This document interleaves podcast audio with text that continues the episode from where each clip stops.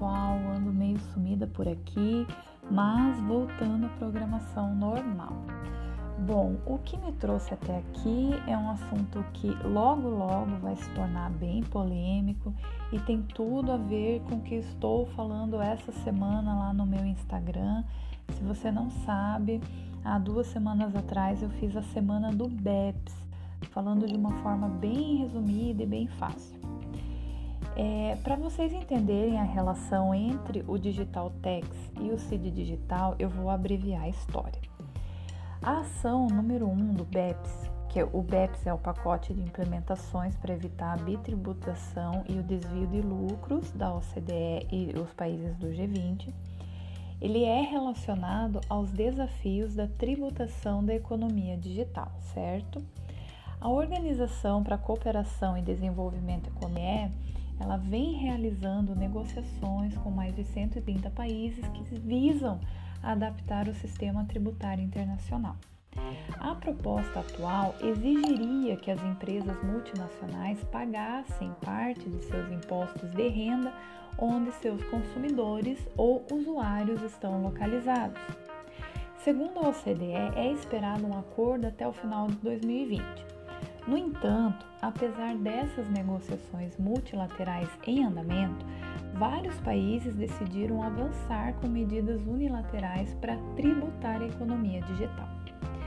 Cerca da metade de todos os países europeus da OCDE anunciaram, propuseram ou implementaram um imposto sobre serviços digitais, que é o DST. Apesar da sigla, ele significa Digital Service Tax que é um imposto sobre fluxos de receita bruta selecionados de grandes empresas digitais.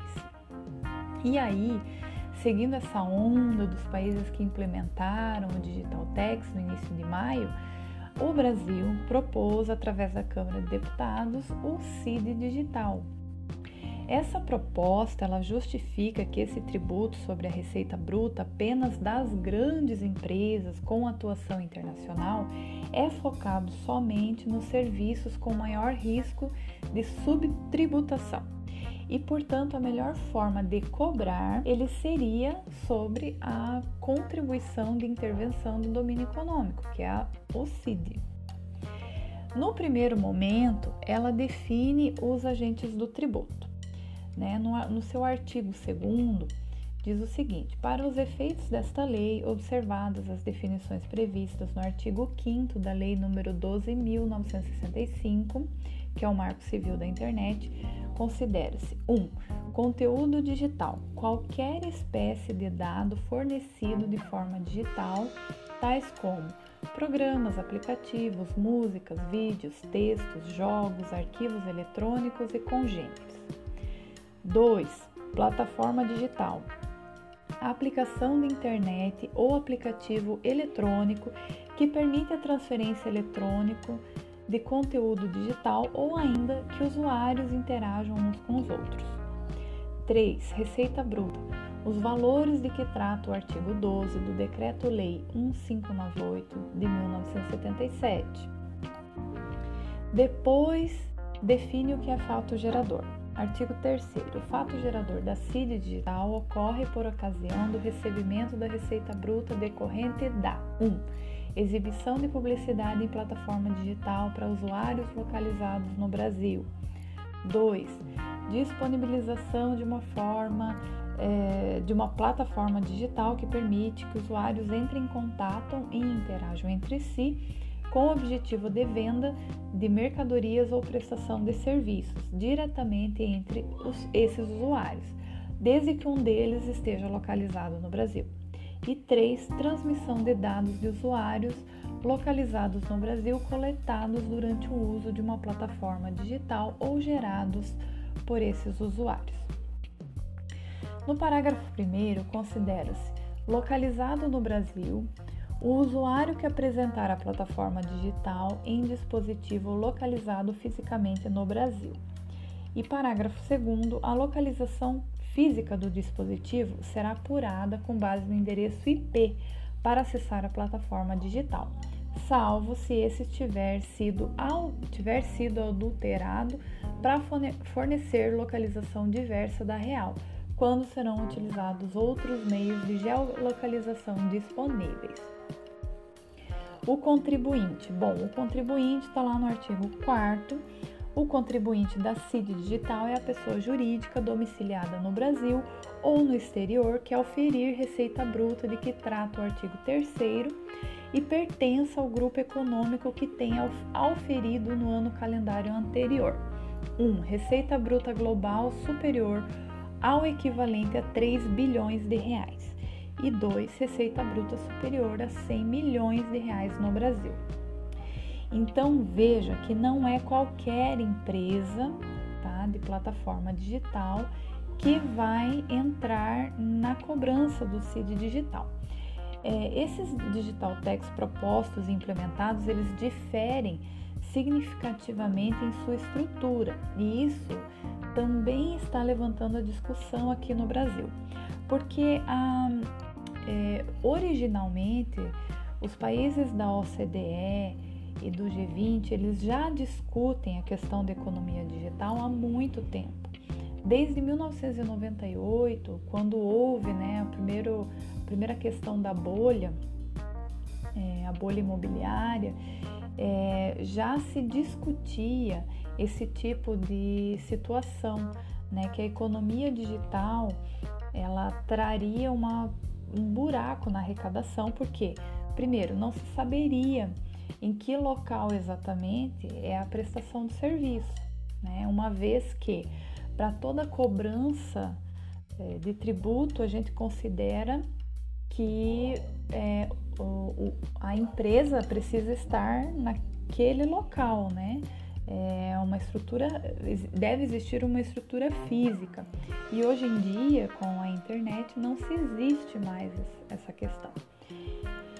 Bom, depois tem a base de cálculo, as alíquotas e tudo mais, mas assim, o, o Cine Digital, ele é o Digital Tax que foi aderido por países como a França e Portugal, por exemplo. E aí, se a gente for entrar na comparação de países, por exemplo, a Áustria e a Hungria, elas tributam as receitas da publicidade online. Já a base tributária da França já é mais ampla. Ela inclui as receitas de fornecimento do, da interface digital, publicidade direcionada e transmissão de dados coletados sobre os usuários para fins publicitários. E as taxas também variam de acordo né, com o país. É, por exemplo, no Reino Unido nós temos uma taxa de 2%, na Hungria pode chegar até 7,5%. É, esses DSTs, os Digital Service Tax, né, geral, eles são geralmente considerados medidas provisórias até que seja alcançado um acordo no nível da OCDE. Então não está claro se todos serão revogados nesse momento. Para você entender o que aconteceu. É, a OCDE não chegou no consenso sobre isso, tá? Não existe um consenso deliberadamente aceito para todos os países. Agora imagine, são mais de 100 países e 85 jurisdições que, que participam da OCDE. É uma discussão infinita. Mas acredita-se que até o 2020, até o final de 2020, tenha-se uma solução. Porém, é, alguns países se adiantaram e implementaram né, nas, nas suas bases o DST. E o Brasil não quis ficar atrás, também colocou uma proposta através do CID Digital. É, no meu LinkedIn eu escrevi um, ar, um artigo explicando melhor e coloquei uma tabela comparativa com todos os países e os impostos e as propostas e como que está o status de cada um deles. No Brasil, o, o né, o Brasil é membro, é membro do G20, mas não é membro da OCDE. Da OCDE, ele é um colaborador bem ativo desde 1990 e ele tem trabalhado muito junto da OCDE em questões fiscais internacionais já há muitos anos. Né? E é um, o Brasil é membro do Fórum Mundial sobre a Transparência e Troca de Informações e do marco inclusivo relativo ao BEPS. E com essa proposta no início e tramitando já na Câmara, muitos profissionais também discutem a análise feita para instituir esse Digital Service Tax aqui no Brasil. E uma delas é a fragilidade em definir o que é economia digital. E existe um conceito bem amplo e que particularmente gosto, né, e já comentei em outros lugares, que é o conceito de Aguilar. Eu, no meu LinkedIn eu deixei o link para você olhar. Nele é mostrado que existe uma estrutura bem grande que deve ser cuidadosamente analisada, porque nós estamos trabalhando com a mudança de conceito de presença, né, que de física passa a ser digital, e é justamente onde a base do imposto deve ser aplicada. E o assunto, esse assunto, gente, não está no topo das discussões da OCDE à toa. Veja que é a ação número um. E é por isso, né? Porque um dos conceitos que vão nortear essa melhor estratégia é justamente o conceito de estabelecimento estável, que está dentro da economia digital.